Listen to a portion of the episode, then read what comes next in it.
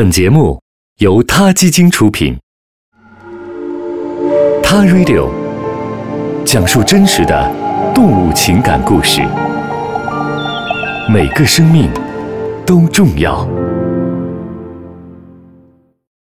欢迎收听今天的《他 Radio》，获取每天最新节目推送，请关注《他 Radio》微信公众号，不仅有音频文字版，还有更多关于动物的精彩资讯哦。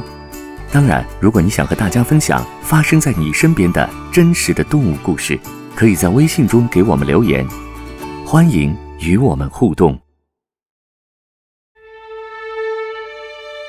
今天要说的故事发生在加拿大一个平静的海湾，这里风景如画，群山拱卫着一湾碧水，海面上大多数时候风平浪静，下雨的时候，岸边的山峦就如同中国水墨画般雾气升腾。而在晴朗的清晨，天边则释出万丈的霞光。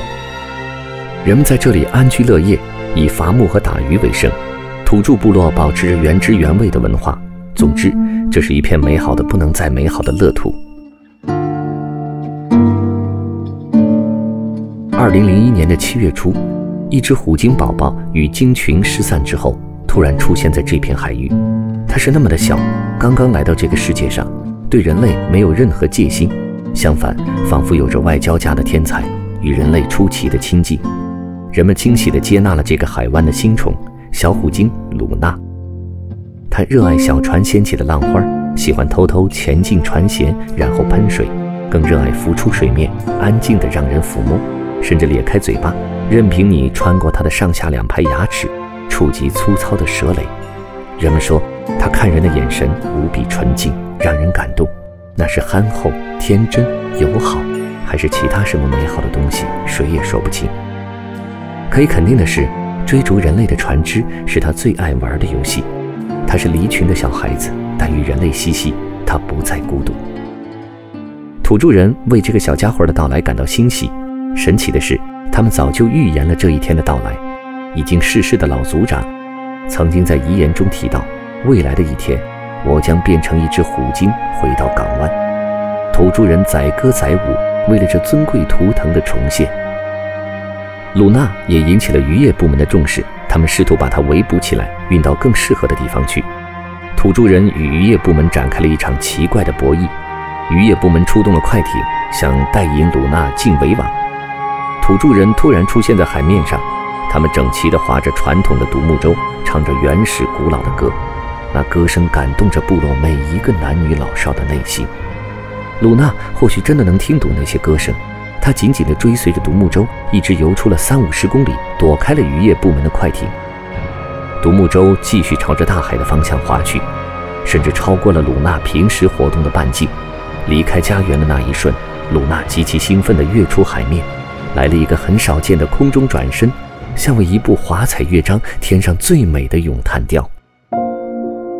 天黑了，独木舟和鲁娜回到了海湾，渔业部门妥协了。动物保护者在山顶竖起了声纳仪。黑夜里，海湾波光如悬镜，从湖底传来鲁娜莺啼般的呓语，分外清晰。鲸鱼和海豚是少数聪明到能够发出声音的海洋动物。假如十五海里内有它的同伴，那它们一定能找到对方，不是吗？天来了，伴随着滔天的巨浪，海水将成堆的垃圾卷上岸。这一次，声纳仪不再传出异语。人们驾船出海寻找，海水依然泛着泡沫，向醉汉宿醉未消。风雨如磐，生来即与父母分离的鲁娜，你可能经受得住考验？突然，一条黑色的脊背分开水面，虎鲸鲁娜在人们的视野里腾空而起，是那么精神抖擞。远远望去，一条船，一只鲸，在风波里忘情的舞蹈。人们知道，人与鲸这份情谊无法割舍。寒来暑往，这一过，竟是三年。鲁娜的体型比以前大了不少，她生性乐观，自食其力，从来不攻击和伤害人类，眼神依旧天真无邪。她依然是人类最好的朋友，但是这片水域。已经快容不下它了。有人开始训练它游出海湾，让它的声波传达到更广阔的范围，那么它找到鲸群的机会就更大。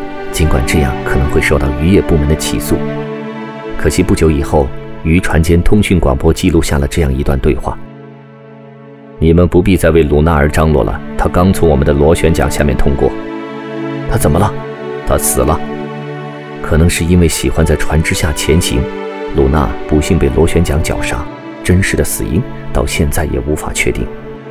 部落的人们重新聚合在一起，穿上他们的民族服装。”打起薄薄的手鼓，他们还唱着那首当年迎接鲁娜的歌。老族长再次离开了，花朵片片洒落在海湾，作为纪念。假如鲁娜没有走远，她还会默默地在漩涡下潜泳，让花朵在人们的梦里轻轻浮起。假如人们在黑夜里站在港湾的山顶，说不定可以看见黑嗖嗖的湖面上隐约地喷出一条白色的水柱。没错，那是虎鲸，鲁娜。